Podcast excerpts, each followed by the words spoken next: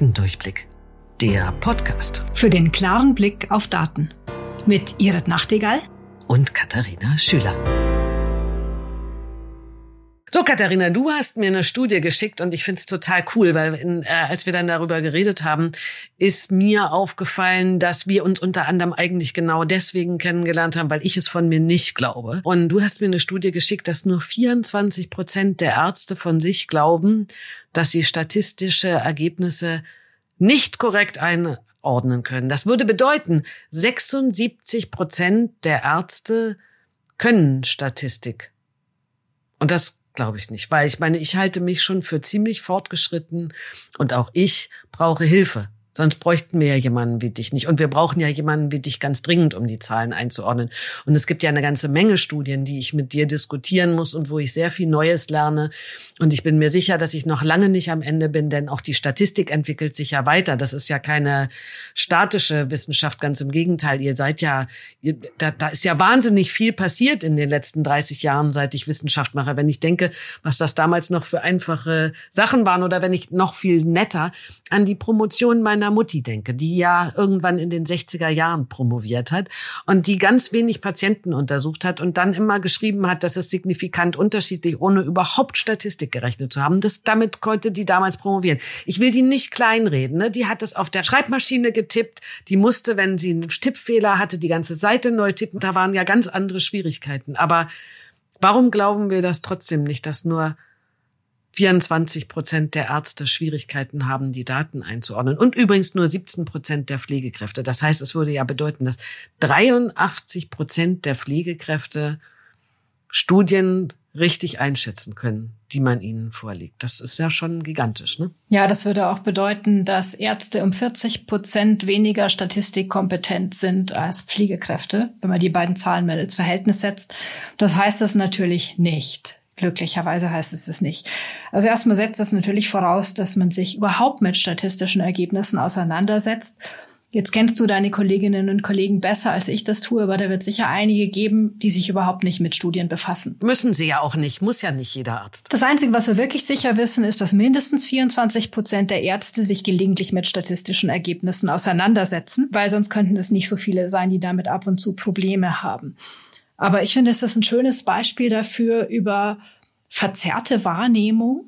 Das heißt, äh, dass Menschen, die etwas nicht wissen, gar nicht wissen, dass sie es nicht wissen. Der sogenannte Dunning-Kruger-Effekt. Das heißt, das geht dir vielleicht auch so mit Statistik. Mir geht's jedenfalls so. Je mehr ich darüber weiß, umso mehr fällt mir auf, was ich alles noch lernen könnte und dass manche Dinge einfach doch viel schwieriger sind als nicht. Es fällt einem glücklicherweise auch auf, dass manche Sachen einfacher sind, als man gedacht hat. Also so ein gewisses Grundverständnis an Datenkompetenzen ist am Ende gar nicht so schwierig, wenn man es richtig erklärt bekommt. Das versuchen wir ja in unserem Podcast. Aber es kann eben auch passieren, dass ich die Schwierigkeit mancher Dinge erst erkenne, wenn ich mich damit auseinandersetze. Und das ist der Dunning-Kruger-Effekt. Das heißt, dass Leute, die sich mit was nicht besonders gut auskennen, denken, dass sie alles drüber wissen und das erst merken, wenn sie sich intensiver damit auseinandersetzen. Und ich glaube, das ist das, was hier stärker auftritt ähm, oder was hier das größere Problem ist. Und das sieht man auch an der zweiten Stelle in dieser Befragung. Da ging es nämlich drum, wie gut Ärzte und Pflegekräfte eigentlich mit Patienten umgehen können, die Schwierigkeiten haben, um, ähm, oder die fehlinformiert sind, was Statistik angeht. Auch, und da haben auch mehr Ärzte als Pflegekräfte gesagt, sie haben damit Schwierigkeiten. Aber vielleicht werden Ärzte das auch eher gefragt. Vielleicht werden die auch eher damit konfrontiert, dass jetzt ein Patient oder eine Patientin ankommt und sagt, ja, aber da gibt es doch Statistiken dazu. Oder Studien sagen doch, oder ich habe aber gehört, das ist das neue wirksame Medikament oder Therapie und die muss ich unbedingt bekommen. Und Pflegekräfte sind damit vielleicht gar nicht so konfrontiert. Also das könnte auch eine Erklärung dafür sein. Mhm. Und um wieder auf Corona zu kommen, ich meine, das muss man ja einfach mal sagen, was waren da am Anfang für Filme oder auch zwischendurch für, für Informationen im Internet, wo dann die Patienten eben ganz sicher waren, dass sie das Richtige oder das Falsche eben von einem Professor so und so gehört haben. Wer hat sich da alles zu Corona geäußert und zu den Maßnahmen und zum Ganzen? Und das ist ja wahnsinnig schwierig zu bewerten gewesen. Und wenn dann die Patienten ankamen, das war schon eine große Schwierigkeit. Aber das gibt ja inzwischen gibt's ja immer wieder diesen Spruch, wenn Sie sich Ihre Erstmeinung von Dr. Google geholt haben, dann fragen Sie bitte als zweites Dr. Yahoo. Also das ist schon schwierig, weil man ja als Patient nicht Medizin studiert hat, oftmals. Also natürlich, wenn ich Patientin wäre, dann kann ich, habe ich auch Medizin studiert, aber ein Großteil der Patienten hat nicht Medizin studiert und für die ist es ganz, ganz schwierig einzuschätzen, ob die Informationen, die sie sich jetzt aus dem Internet rausgesogen haben, wirklich so sind. Und dann als Arzt, Ärztin die Patienten davon wieder von ihren Sorgen und von dem, was sie glauben zu wissen, runterzuholen oder sie in die richtige gemeint richtige Richtung zu bringen, ist oftmals sehr, sehr schwierig. Und ähm, genau darum geht's eben auch. Und es ist schon interessant, dass offensichtlich Ärzte damit mehr zu tun haben, doch als die Pflegekräfte, wo man gedacht hat, dass dann gerade die Pflegekräfte ja eigentlich fast noch näher am Patienten dran sind, damit mehr zu tun haben müssten.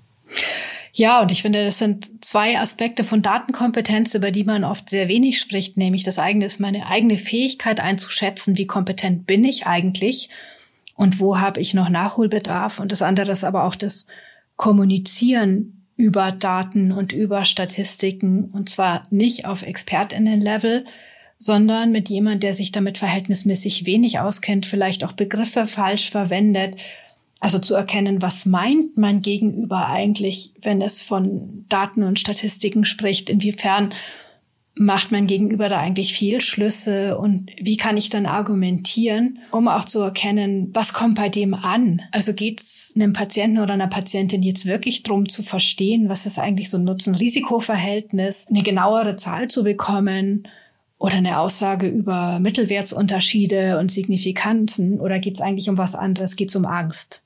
Und wie gehe ich damit eigentlich um, wenn Emotionen eben so mitschwingen? Und ich teile komplett seine Meinung, dass man eben über Daten oder mit Daten und Statistiken auch durchaus unemotional diskutieren kann. Aber ich glaube auch an vielen Stellen sind eben Daten halt doch mit Emotionen vermischt, weil sie irgendwie interpretiert werden oder Ängste triggern oder Erwartungen triggern.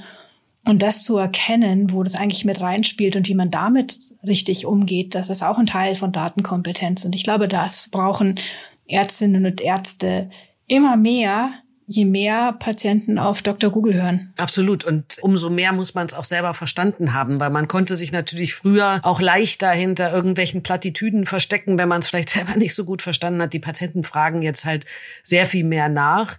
Nicht unbedingt wirklich besser informiert, aber mehr informiert. Also besser informiert würde ja bedeuten, dass sie es auch besser verstanden haben, aber sie kommen an mehr Informationen ran. Das heißt, ich muss auch aufrüsten sozusagen in meinem Wissen und ähm, aus meiner Erfahrung kann ich eben nur das erklären, was ich wirklich gut verstanden habe und dann auch in einfache Worte fassen. Und ich muss gerade grinsen, auch bei dem, was du vorhin gesagt hast, je weniger man weiß, desto mehr versteht man, ähm, was man alles nicht weiß. Das ist ja auch immer so, wenn man auf Prüfungen lernt. Ne? Je mehr man auf Prüfungen lernt, desto nervöser wird man von der, vor der Prüfung selber, weil man weiß, was man alles nicht gelernt hat. Und wenn man relativ unbedarft dahin geht und nur mal so ein Buch quer gelesen hat, dann geht man ja eigentlich ganz entspannt dahin, weil man einem gar nicht bewusst ist, was es noch viel, viel mehr zu lernen gegeben hätte. Und so ist es auch mit der Statistik. Je mehr man sich damit beschäftigt, desto größer wird die Ehrfurcht. Und ähm, das ist eben dann bei den Patienten, sind, die sind oftmals eben genau auf dem Punkt, dass sie das Gefühl haben, sie sind gut informiert. Und ich als Arzt muss dann ihnen das so verständlich beibringen können, dass die Information, die sie gesammelt haben, eben nicht die hundertprozentige ist, sondern dass sie nur einen Ausschnitt gesehen haben. Und das ist eine ganz große Schwierigkeit. Ja, und dazu gehört eben, dass du selber gut informiert bist, dass du weißt, was ist denn eigentlich der aktuelle Stand dass du bereit bist, dich darüber zu informieren und dass du dich auch in deiner Autorität nicht angegriffen fühlst, wenn jetzt ein Patient kommt und sagt, ich habe aber gelesen das und sind Sie wirklich sicher? Ja, also das, das gehört ja auch mit dazu. Also welche Rolle spielt eigentlich dein eigenes Ego, wenn jetzt jemand kommt und der eigentlich keine Ahnung hat und die aber erstmal erzählt, er weiß es besser? Ja, und du musst es halt auch wirklich selber können. Und ich finde, dass das Datenstatistikverständnis eben bei den Ärzten nicht zwingend überall perfekt ausgeprägt ist. Ich bin, also zu meiner Zeit zum Beispiel hat man darüber sehr wenig im Studium gelernt. Ich bin ganz begeistert von den Studierenden in meiner Universität, wo ich lehre, in der Medical School Berlin. Ich bin ziemlich begeistert, wie viel die schon verstehen. Die verstehen jetzt im sechsten Semester, wo ich lehre, mehr von Statistik, als ich es nach dem Studium verstanden habe. Da scheint sich unheimlich viel im Studium getan zu haben. Vielleicht ist die neue Generation dann schon besser. Ähm, aber in meiner Generation hat man sehr wenig über Statistik gelernt und nicht jeder hat natürlich dann Lust, sich in der Freizeit weiter dazu zu informieren. Deswegen muss man diesen Podcast hören. Ja, und vielleicht auch mal Statistikvorlesungen kritisieren, in denen immer noch gelehrt wird, wie man mit dem Taschenrechner ein Quantil einer Normalverteilung ausrechnet und das dann eben nachschlägt in einer Tabelle, um den P-Wert zu finden. Und das wundert mich überhaupt nicht, wenn Medizinstudenten das erstens nicht kapieren und vor allem nicht kapieren, wofür sie das brauchen und das nach einer Prüfung auch sofort wieder vergessen haben. Aber dafür sind am Ende viel zu wenige in der Lage, mit Statistikprogrammen umzugehen um, und vor allem auch zu interpretieren, was so ein Ergebnis eigentlich bedeutet und was es nicht bedeutet. Hm. Hast du die Erfahrung gemacht, dass du, dass äh, so Promovenden, die zu dir kommen, noch so Statistik beigebracht bekommen haben jetzt in letzter Zeit? Teilweise immer noch. Also ich weiß, ihr ich, betreut ja, ja auch Promotion. Ja, aber ich, ich erlebe es teilweise bei meinen Praktikanten noch, dass die sagen, sie müssen immer noch mit diesen Tabellen arbeiten und das finde ich erschreckend. Wenn jemand Statistik studiert und sich mit sowas noch auseinandersetzen muss, dann glaube ich, machen wir als Statistiker was falsch. Ja, aber ja, es wird es ja wird besser. besser. Dazu tragen wir bei. Es wird besser. Genau. Und das ist dann auch das Schlusswort für diese Folge. Das war Datendurchblick von Thema, ein Podcast mit Katharina Schüler und Professor Dr. Irit Nachtigall. Wenn ihr keine Folge verpassen wollt, abonniert uns auf Apple Podcast, Spotify oder wo auch immer ihr eure Podcasts am liebsten hört. Und wenn euch der Podcast gefällt, Hinterlasst doch eine 5-Sterne-Bewertung, damit auch unsere Statistiken steigen. Bis zur nächsten Folge.